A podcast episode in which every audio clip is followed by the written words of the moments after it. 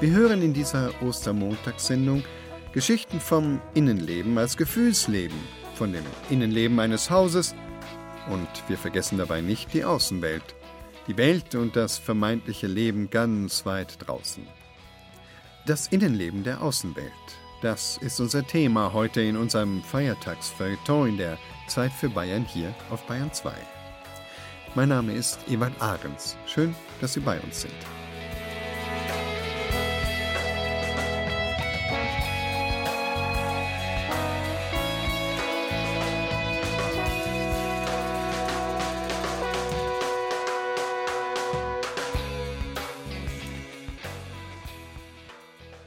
Ostern ist sicher ein guter Anlass, um sich über Körper und Geist Gedanken zu machen, ob das tatsächlich zwei unterschiedliche Dinge sind und ob der Geist also im Körper gefangen sein kann.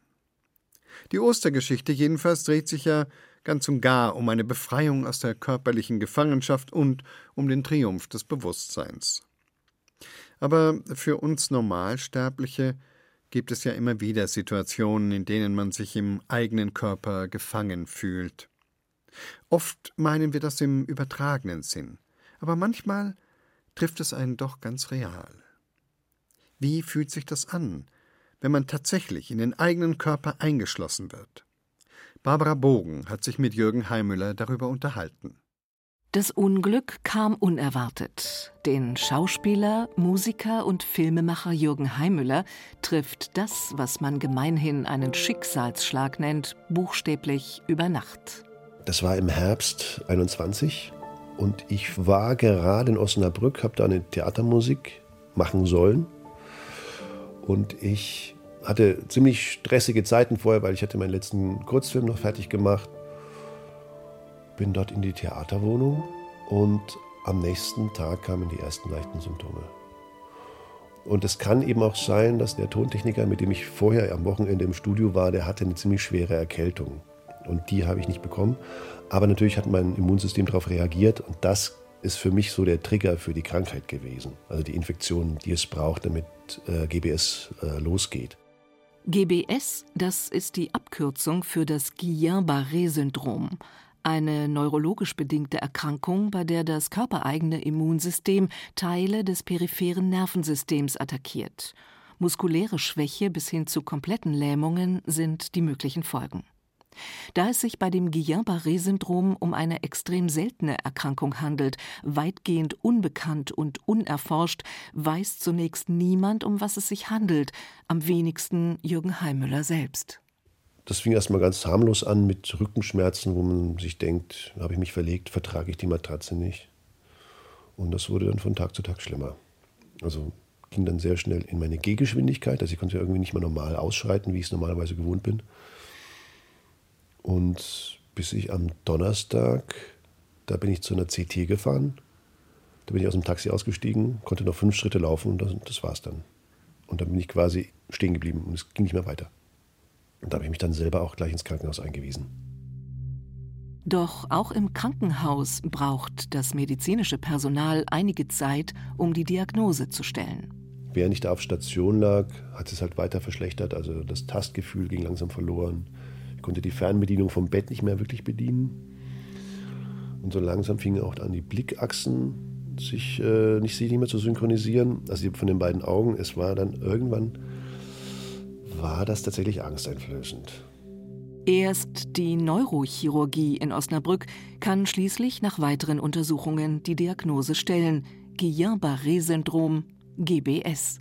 Und der hat mir dann auch noch erklärt, was man dagegen machen kann und dass es theoretisch reversibel ist. Da ist man schon in Panik dann, letztendlich. Jürgen Heimüller wird signalisiert, dass es lange dauern könnte. Mindestens vier Wochen Intensivstation, erklärt man ihm. Dann Untersuchung auf Transportfähigkeit. Insgesamt vermutlich mehrere Monate Krankenhausaufenthalt. Eine völlige Genesung ungewiss. Jürgen Heimüller wird künstlich beatmet, intubiert, wie es im Fachjargon heißt, dafür in künstliches Koma versetzt. Sein Fall wird als schwer eingestuft. Es war ein schwerer Fall. Also keiner mit Locked-In. Also ich konnte die Augen bewegen und der ganze Körper wurde schwach. Also Arme, Beine wurden schwach. Aber ich konnte zumindest noch den Kopf bewegen. Und ich konnte die Augen bewegen, auch wenn ich dann nicht mehr wirklich scharf gesehen habe. Und gut sprechen war dann sowieso nicht mehr. Die Sprache wurde undeutlicher. Und die Hände konnte ich noch ein bisschen bewegen. Kognitive, also geistige Einschränkungen hatte die Krankheit nicht zur Folge. Jürgen Heimüller befindet sich in einem zur beinahe völligen Bewegungsunfähigkeit verurteilten Körper bei zeitgleich absoluter Wachheit des Geistes. Sein Bewusstsein ist klar, der innere Blick auf das Außen nur wenig eingeschränkt. Die Innenwelt nimmt auf, nimmt wahr, verändert sich. Eine rege Traumarbeit setzt in den kurzen Schlafphasen der weitgehend schlaflosen Nächte ein. Und es ist aber auch Teil der Krankheit, dass man sehr, sehr intensiv träumt. Und dass die Träume manchmal, das gab es dann später noch öfters, dass ich Träume nicht von der Realität unterscheiden konnte. Also zumindest bis eine halbe Stunde nach dem Aufwachen noch dachte in der Nacht, ich bin noch im Traum. Und doch hat er Glück in einer dramatischen, unglücklichen Zeit. Nach neun Tagen wird er immerhin von dem Martyrium des Lebens mit dem Schlauch befreit. Was man mir vorher verabreicht hatte, da, es waren so, glaube ich, leichte Angsthämmer mit drin in diesem Cocktail. Also, weil ich hatte komischerweise überhaupt keine Angst. Ich hatte auch keine Todesangst, das war eher so ein Fatalismus. Ich bin jetzt nicht mehr selbstbestimmt, ab jetzt werde ich bestimmt von außen und es kann sein, dass ich jetzt einschlafe und nie mehr aufwache. Aber es war eher ein ziemlich nüchterner Gedanke. Also ich hatte natürlich an meine Freundin gedacht, an meinen Sohn gedacht. Aber der, Gedanke war, okay, dann ist das eben so. Dann ist das so. Ausgerechnet in dieser fatalen, sogar fatalistischen Situation tritt überraschend Besserung ein. Eine Ärztin bezeichnet ihn eines Morgens, als sie sein Krankenzimmer betritt, lachend als medizinisches Wunder. Die Erleichterung darüber, dass man atmen kann und die, dass man nicht mehr würgen muss, ist riesig. Ich saß die ganze Zeit nur da und habe auf den Herbst geguckt, auf die Herbstbäume geguckt und war so unendlich glücklich. Im Nachhinein erinnert sich Jürgen Heimüller daran, dass alles neu gelernt werden musste. Das Schlucken, der langsame Gang zu den Waschräumen im Krankenhaus, die Angst vor den drei Metern, an denen er sich nicht an einer Wand orientieren und festhalten konnte. Er habe sich nicht geschont, meint er heute, wollte alles so schnell wie möglich wieder eigenständig gestalten, wohl auch das Gefühl gewinnen, neuerlich Kontrolle über den eigenen Körper, das eigene Leben zu erlangen. Schon fünfeinhalb Wochen nach Ausbruch der Krankheit ist Jürgen Heimüller, der Schauspieler, Musiker und Künstler, wieder zu Hause in Nürnberg. Eine Art Wunder. Vor der Erkrankung hatte er sich häufig mit Dystopien beschäftigt, düsteren Zukunftsvisionen und Szenarien. Für seinen Kurzfilm Die letzten fünf Minuten der Welt war er 2019 prämiert worden. Dieser Mentalität, der Neigung zu Satire und schwarzem Humor, möchte er auch nach der Genesung unbedingt treu bleiben, sagt er. Und doch erinnert er sich im Krankenhaus, wilde Visionen des Glücks erlebt zu haben.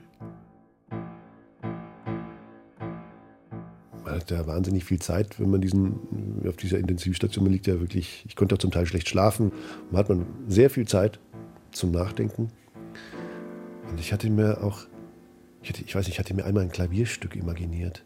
Und hatte mir gedacht, und es war so aus dem Vollen, das war so, ich muss sagen, Spätromantik gepaart mit, mit Astor Piazzolla oder sowas. Das war so richtig in die Vollen und, und, und, und dramatisch und viel Emotion und viel Drama und viel, viel Höhepunkt und dann Abfallen und, und wieder zur Ruhe kommen und wieder in die nächste Welle. Und es war so richtig groß. Und ich dachte mir, ich habe im gleichen Moment schon gemerkt, dass es auf gewisse Weise kitschig ist, aber ich dachte mir, aber genau, aber darum geht es ja eigentlich. Ich meine, natürlich verklausulieren wir unsere großen Gefühle in, in der Kunst häufig und kodieren sie, aber eigentlich, was spricht denn dagegen, das mal einfach nur rauszulassen? Überlegt habe er auch, ob sich die Erkrankung künstlerisch verarbeiten ließe, als ein Bewusstseins-, ein Bilderstrom. Also ich hatte mir dann auch in dieser vielen Zeit, die ich hatte, mal überlegt, ob man das nicht verfilmen kann. auch diesen Zustand, ob man da nicht auch eine Bildsprache dafür finden kann, für dieses Eingesperrtsein. Mitgenommen hat er aus der Zeit einer zuweilen wirklich lebensbedrohlich erscheinenden Lage vor allem eine Haltung, eine Lebensphilosophie.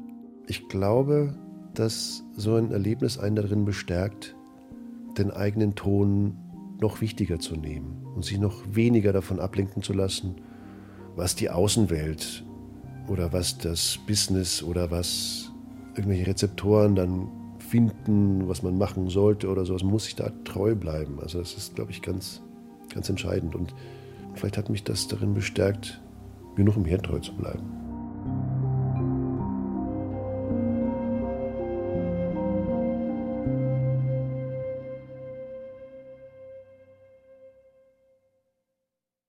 Das Innenleben der Außenwelt betrachten wir an diesem Ostermontag. Ehrlich gesagt haben wir uns damit ein wenig übernommen, wenn wir die Sache mit der Außenwelt ernst nehmen. Denn das Universum, unsere Außenwelt, ist groß. Richtig groß. Also richtig, richtig groß. Da ist es zwar nicht ungewöhnlich, in dieser ungeheuren Weite Leben zu vermuten, es ist aber schon sehr mutig anzunehmen, dass sich dieses Leben womöglich in die abgelegene Ecke der Milchstraße verirrt, wo unser Planet einsam seine Bahnen zieht.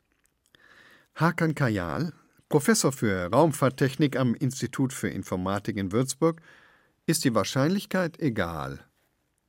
Er untersucht mit seinem Team unerklärliche Phänomene am Himmel. Bayern 2 Reporter Wolfram Hanke stellt uns den Würzburger Wissenschaftler vor.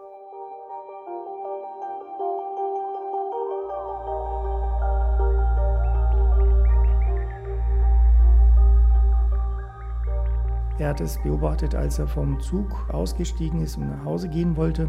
Und zusammen mit ihm haben das viele andere auch gesehen. Es war oval bis rundlich, hatte Lichter drumherum, war lautlos in einigen hundert Metern Entfernung und von der Größe her etwa so groß, vielleicht wie der Mond, vielleicht ein bisschen kleiner.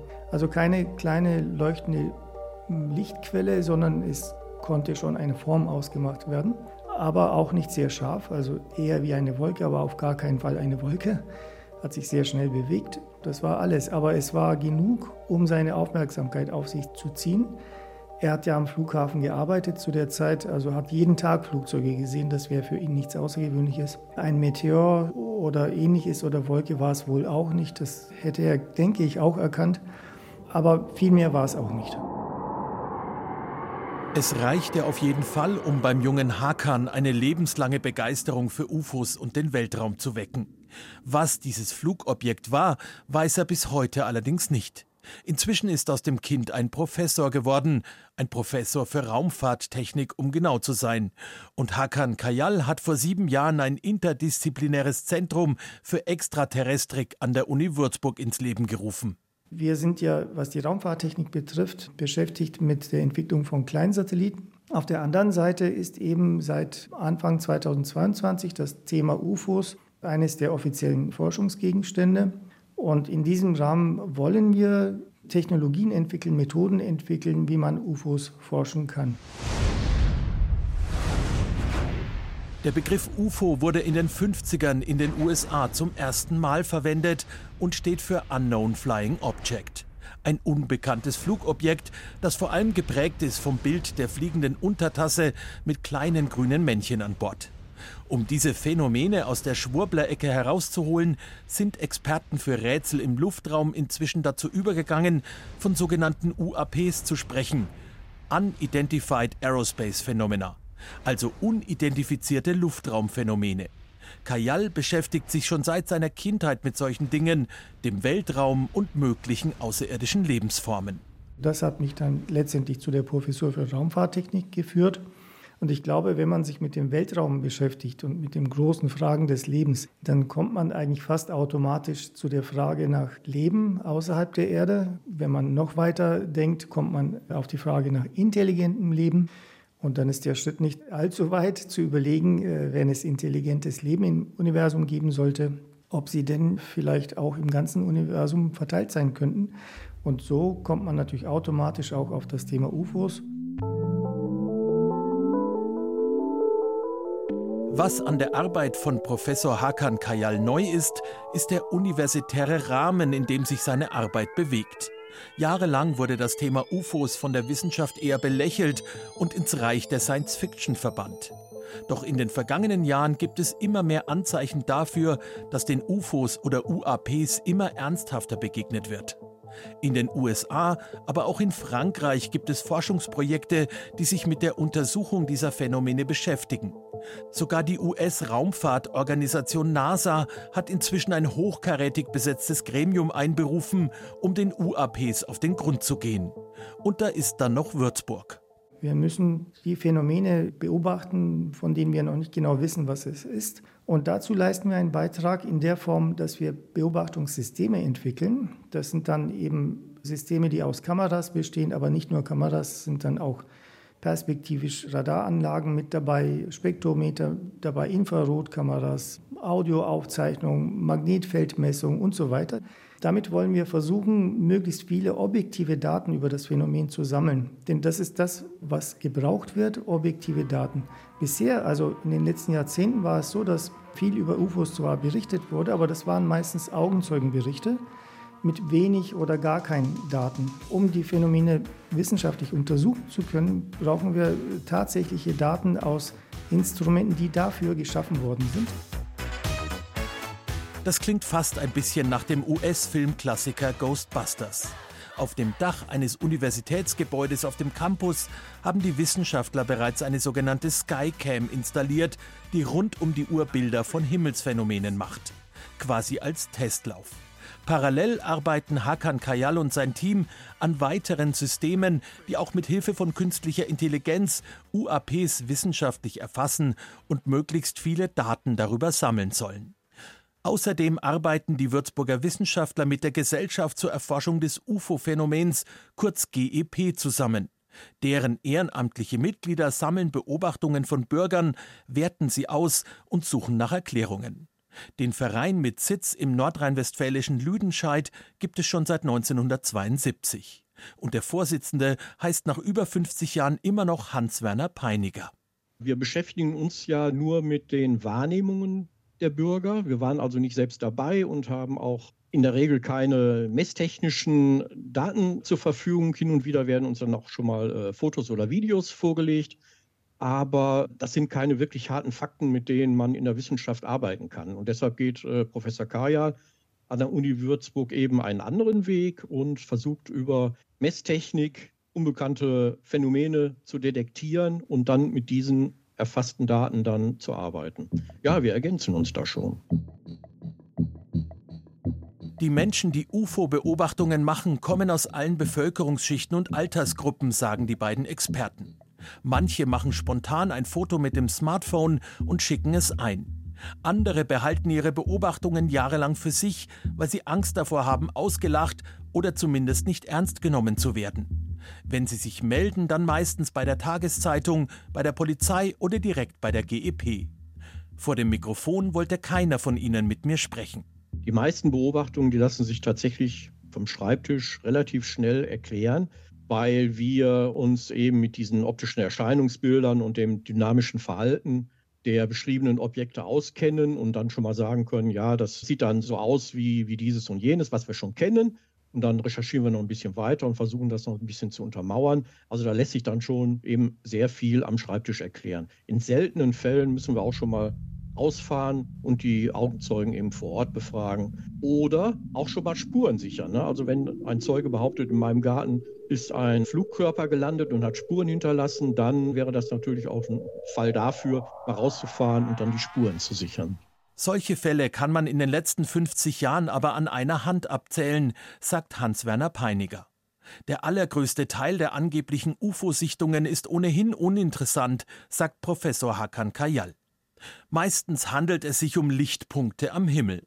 Laut Einschätzung der offiziellen UFO-Untersuchungsstelle Japin aus Frankreich sind nur etwa drei Prozent der Fälle eine weitere Überprüfung wert. Eine Zahl, die Hakan Kayal im Zuge seiner Untersuchungen auch so bestätigen kann. Ich kann mir vorstellen, dass mit der Zeit die Meldungen zunehmen und aus diesem Grund sind wir gerade dabei, konkret ein intelligentes Meldesystem zu entwickeln. Das heißt, die Menschen können dann UFOs mit Hilfe eines Webformulars melden. Und das Besondere an diesem neuen System, was es weltweit noch so nicht gibt, ist, dass es dann sofort auch ein Feedback gibt, was es sein könnte. Also prozentual, sagen wir mal, 90 Prozent Venus, 70 Prozent ein anderer Stern, 60 Prozent ein Flugzeug und so weiter, so dass die Menschen auch sofort automatisch eine erste Bewertung erhalten. Das wollen wir einsetzen, um eben der möglichen Flut von Meldungen entgegenzuwirken und uns nur auf die Fälle zu konzentrieren, die besonders interessant erscheinen. Professor Kajal hat noch einiges vor. Wenn die Entwicklung seiner Beobachtungssysteme abgeschlossen ist, will er sie an verschiedenen Orten weltweit installieren, an denen besonders viele UAPs gesichtet werden. Solche Hotspots befinden sich in Belgien oder Norwegen, aber auch an der Westküste der USA oder in Südamerika. Problem ist dabei natürlich das liebe Geld, denn die Technik ist teuer und sein Personal ist auch knapp. Deshalb hofft Kajal auf Förderungszusagen für seine spektakulären Ideen. Auch wenn seine UFO-Forschung von manchen Kollegen oder Fördergremien nicht so ganz ernst genommen wird. Ich hoffe, dass sich das jetzt in den nächsten Monaten ändert und dass wir da bei Anträgen dann erfolgreich sein werden. So ein Belächeln bei Anträgen haben wir nicht so direkt mitbekommen. Es wird schon ernsthaft äh, geprüft, aber es gibt natürlich tausend andere Forschungsideen und da sind wir eine davon natürlich. Wir kennen nur die offiziellen Antworten, aber die sind eigentlich ernsthaft. Angst davor, seinen guten Ruf als Wissenschaftler zu verlieren, hat Hakan Kayal nicht obwohl er natürlich weiß, dass seine UFO-Forschung vor einigen Jahren noch als völlige Spinnerei abgetan wurde. Der Würzburger Wissenschaftler glaubt fest daran, dass es intelligentes Leben außerhalb des Planeten Erde gibt und dass es nur eine Frage der Zeit ist, wann es zum ersten Kontakt kommt. Dafür allerdings ist die Menschheit erschreckend schlecht vorbereitet, sagt der Professor. Es kann eines Tages passieren, das kann jetzt in fünf Minuten passieren oder in tausend Jahren, wir wissen es nicht, aber es kann passieren. So unwahrscheinlich das erscheinen mag. Und auch für diesen Fall sollten wir vorbereitet sein.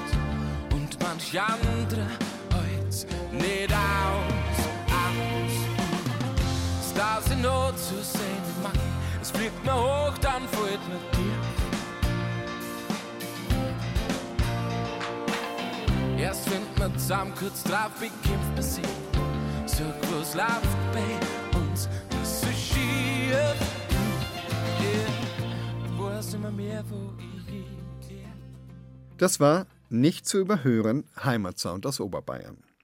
Die Band Pam Pam Ida mit Anderer Stern. Dieser Song hat es geschafft, uns aus den ungeheuren Weiten des Weltalls zurück zum Mikrouniversum Bayern zu führen. Genauer gesagt ins fränkische Nürnberg. Da nämlich steht ein Haus, dessen zarten Echos wir im folgenden Beitrag lauschen wie Hakan Kajal den verblassenen Spuren möglichen Lebens im All. Es gibt außergewöhnliche Geschichten wie die, die wir Ihnen jetzt erzählen wollen. Da klingelt die Vergangenheit an der Tür des eigenen Hauses, könnte man sagen. Sie werden es gleich hören. Uns war wichtig, dass die beiden Menschen, die das erlebt haben, selbst davon berichten. Deshalb hat den folgenden Beitrag kein Bayern 2 Autor geschrieben, sondern er wurde erarbeitet von Alain Gésiron, er ist Arzt und lebt in Brüssel, und Jean-François Drojac, Theatermacher aus Nürnberg. Nur die Einleitung und die Überleitungen stammen von Thibaut Schremser aus unserer Redaktion. Die Haustür, vor der das Echo aus der Vergangenheit plötzlich, völlig unerwartet hörbar wird, befindet sich in Nürnberg, im Stadtteil Gostenhof. Es ist die Tür des Hinterhauses in der Vollbrechtstraße 21, ein Ziegelsteinbau. An einem Tag im Juli 2017 klingelt dort Alain Gésuron. J'éprouve clairement de l'appréhension. Quelle explication donner Ich fürchte mich natürlich. Was soll ich sagen? Coucou, après 85 ans, les Jésurans sont de retour. Hallihallo, nach 85 Jahren sind die Jésurons zurück? Au mieux, je serais pris pour un fou. Im besten Fall würde ich als Verrückter durchgehen, im schlimmsten mit Stockschlägen empfangen. Oder besser gesagt, verscheucht. Alain Jesuron ist aus einem Grund nach Nürnberg gereist, hat dieses Haus ausfindig gemacht, seine Furcht überwunden und geklingelt. Dieses Haus hat mal seiner Familie gehört. Es ist eine jüdische Familie und sie musste ihr Zuhause 1932 unter Druck und weit unter Wert verkaufen. En venant à Nuremberg, ich bin nach Nürnberg gekommen, um zu fühlen und um darüber nachzudenken, was weiterzugeben ist und was nicht weiterzugeben ist. Ich bin angetrieben von der Besessenheit zu informieren, damit sich das nicht wiederholt, aber ich will auch unsere Nachkommen nicht mit einer zu schweren Vergangenheit prägen. Warum ich mich so für das Haus in der Vollbrechtstraße interessiert habe? Es war für meinen Vater und seinen Bruder das Symbol der einzigen zehn Jahre, in denen die Familie vereint und erfolgreich war. Es war der Wunsch, sich wieder aufzurichten, voranzukommen, den sozialen Status wieder zu erlangen nach dem Krieg, als wir als Staatsbürgerschaft nur den Flüchtlingsstatus der Vereinten Nationen hatten.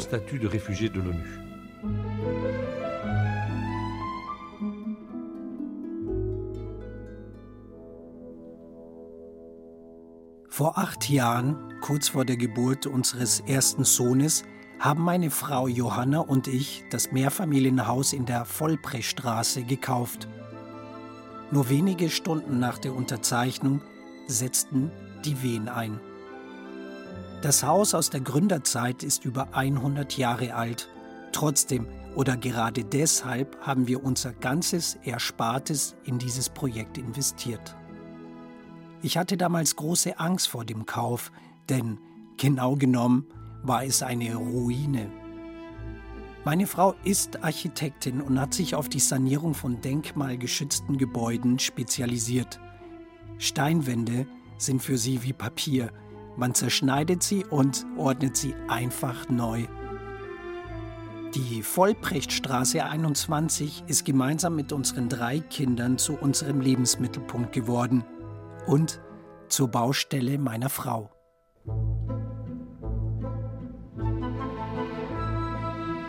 Par la grâce du sourire charmant et accueillant de la jeune propriétaire Johanna Drozak. Ich wurde empfangen vom charmanten Lächeln der jungen Eigentümerin Johanna Drozak. Sie ist Architektin und hat uns spontan die Relikte des Ateliers meiner Großeltern erklärt, das sie entkernt hatte. Und sie hat uns vor allem in den Keller gebracht, wo sie uns Schachteln mit Kurzwaren gezeigt hat, aus denen meine Großeltern Haushaltstextilien herstellten. Ich besitze in Brüssel die gleichen Schachteln, die mein Vater nie wegwerfen wollte. Sie hatten keinen Wert, waren aber wie ein Schatz, der auf uns gewartet hatte und der uns in großer Bewegtheit übergeben wurde. Ich glaube nicht an Zufälle, aber dazu später mehr. Am selben Tag im Juli 2017, an dem plötzlich ein fremder Mann in unserer Hofeinfahrt steht, betrete ich zum ersten Mal die israelitische Kultusgemeinde in Nürnberg. Man erwartet mich zu einer Sitzung. André Freud ist der Geschäftsführer der Kultusgemeinde. Ich kann mich noch heute an seine freundliche und direkte Art erinnern. Wir betrachten gemeinsam eine Wand, versehen mit Namen von Opfern des Nationalsozialismus. Er erzählt von der Lebenssituation jüdischer Menschen aus Nürnberg vor der Machtergreifung Hitlers. Schon damals litten sie unter Repressalien und Menschenrechtsverletzungen. Zahlreiche jüdische Hausbesitzerinnen und Hausbesitzer verkauften in dieser Zeit ihr Eigentum weit unter Wert und verließen das Land. Später, im Nachkriegsdeutschland, sollten sie nicht entschädigt werden, weil die Kaufverträge in Einvernehmen abgeschlossen wurden. André Freud bringt es an diesem Nachmittag im Juli 2017 auf den Punkt. Es war notariell beglaubigter Diebstahl.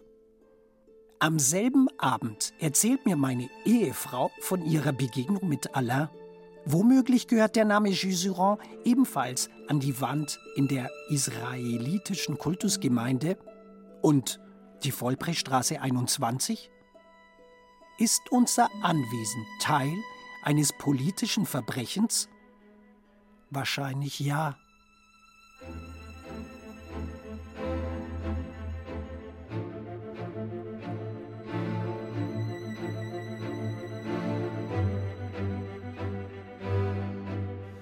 Alors longtemps, je me suis demandé si nous avions suscité la méfiance. Ich habe mich lange gefragt, ob die aktuellen Eigentümer uns misstrauten, weil wir vielleicht dieses Haus, um das wir gebracht worden waren, zurückfordern könnten. Und es hat mich entzückt, wie wir es geschafft haben, diesen Besuch in ein humanistisches und brüderliches Projekt zu verwandeln. Alain ist belgischer Staatsbürger, so wie ich. Seine Eltern haben polnische Wurzeln, so wie mein Vater. Alains Großeltern kauften das Haus in einer ähnlichen Lebenslage wie wir. Sie hatten drei Kinder. Sie waren ebenfalls selbstständig. Es gibt so viele Parallelen. Von Anfang an fühlten Johanna und ich uns mit den Jesurons verbunden. Im Juli 2017 sitze ich einige Abende in unserem Wohnzimmer, das sich nicht mehr nach Wohnzimmer anfühlt. Klar, juristisch betrachtet ist das Haus rechtmäßig unseres, zumal es in der Zwischenzeit wiederholt verkauft wurde. Doch wenn man die Situation nach ethischen Maßstäben betrachtet, bleibt zunächst die Frage für mich offen, wem dieses Haus nun wirklich gehört. Was will ich meinen Kindern zukünftig erzählen, wenn sie mich über die Geschichte des Hauses befragen? Will ich sie anlügen und verdrängen? So wie es viele Menschen in der Nachkriegszeit taten? Wie ich mich im Juli 2017 in meinem Wohnzimmer fühlte? Beschissen, überfordert und einsam.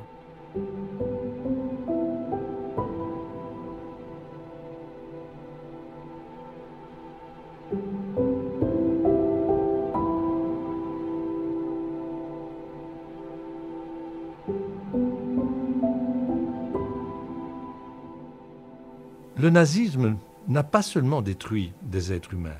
Der Nationalsozialismus hat nicht nur die Individuen zerstört, sondern auch die gesamte jüdische Kultur, eine jüdische Lebensweise in Mitteleuropa. Ich habe meine Großeltern nie gekannt. Meine Eltern haben mir gesagt, erinnere dich und gib weiter, konnten oder wollten aber selbst diese schmerzhaften Erfahrungen nicht in Worte fassen.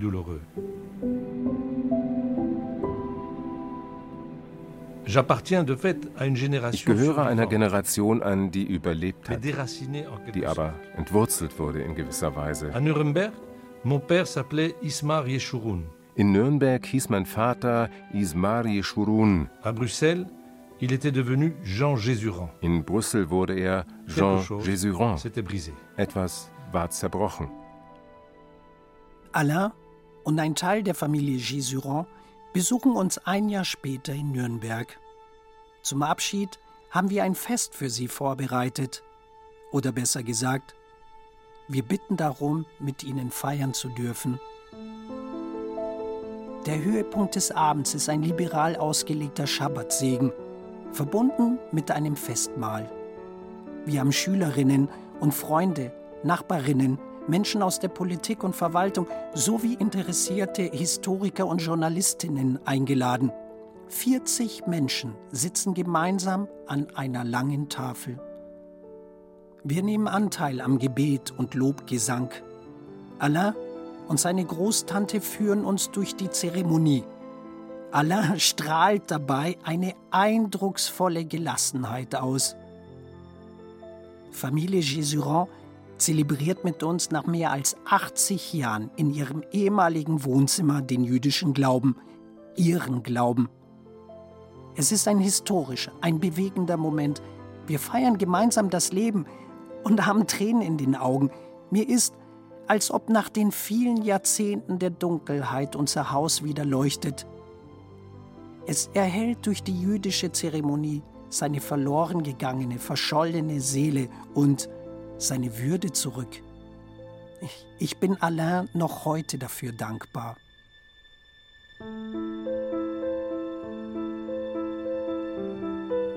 Il n'y a pas de mots autres que les larmes pour exprimer ce que nous avons ressenti.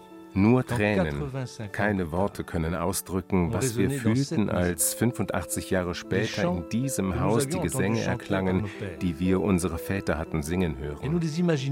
Als wir sie uns vorstellten, glückliche, unbeschwerte Kinder, die die Lichter des Schabbats feiern und sie empfangen wie die schönste aller Bräute, hier an diesem Ort. Ich fühlte zugleich Furcht, dass sie von dort oben aus die Vergebung missbilligten, die wir dieser Nation, dieser Stadt in ihrem Namen gewährten. Bei jeder Entscheidung rund um die Aufarbeitung unserer gemeinsamen Vergangenheit stellte ich mir die Frage, was will Familie Jesuron? Ist es in ihrem Sinn? Ich konsultierte Alain in allen wichtigen Fragen. Er hatte das Vetorecht. Gemeinsam haben wir uns dann ausgetobt. Alain hat unseren Kindern in Brüssel Comics an Hausfassaden gezeigt.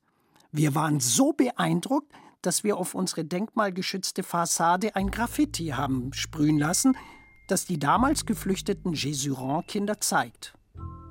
Die Nürnberger Denkmalbehörde hat freundlich reagiert. Das Graffiti ohne unser Zutun nachträglich als historisch relevantes Werk genehmigt.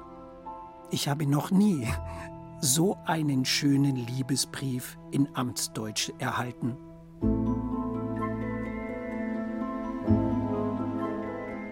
Heute stehen an den Briefkästen der Vollbrechtstraße 21 die Namen der Menschen, die aktuell hier leben. Und es steht dort Simon Jesuran, geflohen nach Brüssel. Isma Jesuran, geflohen nach Brüssel. Julius Jesuran, geflohen nach Brüssel, gestorben in Auschwitz. Um das vertriebene und ausgerottete jüdische Leben wieder sichtbarer zu machen, hat Jean-François Drojac diese Idee gehabt. Und der ganze Stadtteil kann mitmachen und selbst Schildchen mit den Namen deportierter und ermordeter Jüdinnen und Juden am eigenen Briefkasten anbringen. Wir hatten kein theoretisches Grundwissen und haben einfach drauf losgelegt. Mit der Zeit fingen wir aber doch an, uns Gedanken darüber zu machen, wie Erinnerungskultur für uns zu sein hat. J'étais venu chercher de quoi me permettre de fermer cette parenthèse de mon histoire, morcelée, pleine d'incertitudes et de disparus. Ich war gekommen, um diese Klammer in meiner zerstückelten, mit vielen Unsicherheiten behafteten Geschichte zu schließen. La maison de la belle famille Drozac est faite de briques, certes. Das Haus der schönen Familie Drojak ist aus Ziegelsteinen gebaut. Symbole dafür, dass wir das Zusammenleben erbauen müssen. Mais elles sont le symbole que nous avons à construire, le vivre ensemble.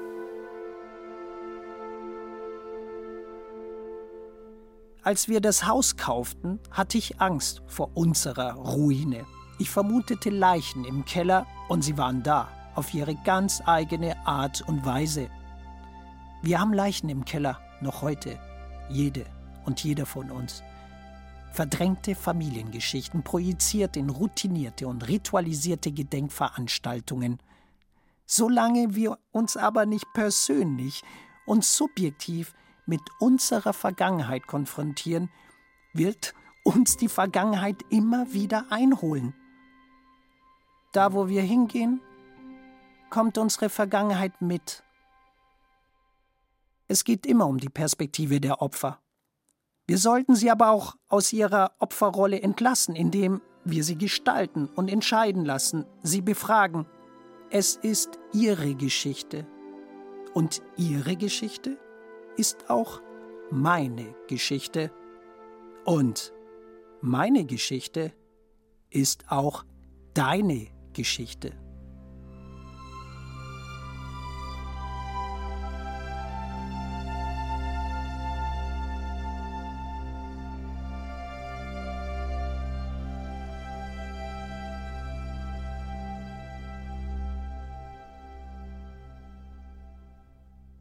Über das Haus in der Vollbrechtstraße, den alten Hass und die neue Freundschaft berichteten der Brüsseler Arzt Alain Gézeron und der Nürnberger Theatermacher Jean-François Drojac.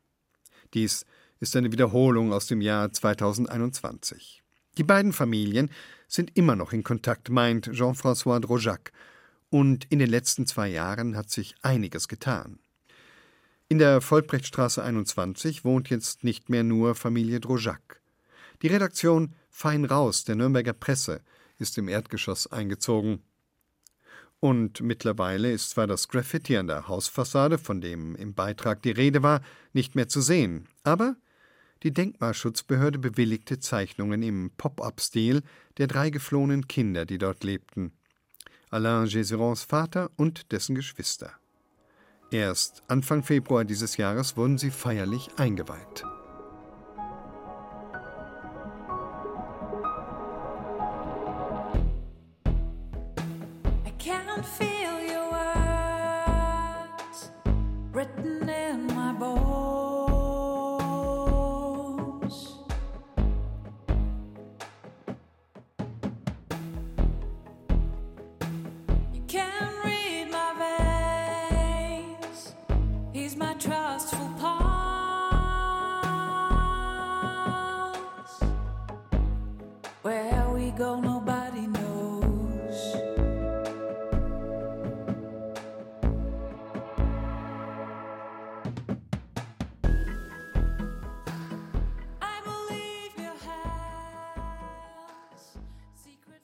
Bayerisch-hamburgischer Elektropop der Band Hundreds. Untold hieß dieser Titel. Ja, es bleibt schon noch eine Menge Untold, unerzählt, wenn man sich so ein großes Thema vornimmt wie das Innenleben der Außenwelt. Aber für heute sind wir mit unserem Feiertagsfeuilleton in der Zeit für Bayern am Ende angelangt. Wenn Ihnen nach mehr ist, dann können Sie viele Beiträge in der ARD Mediathek als Podcasts hören. Mein Name ist Ivan Ahrens und ich wünsche Ihnen einen erfüllten Ostermontag.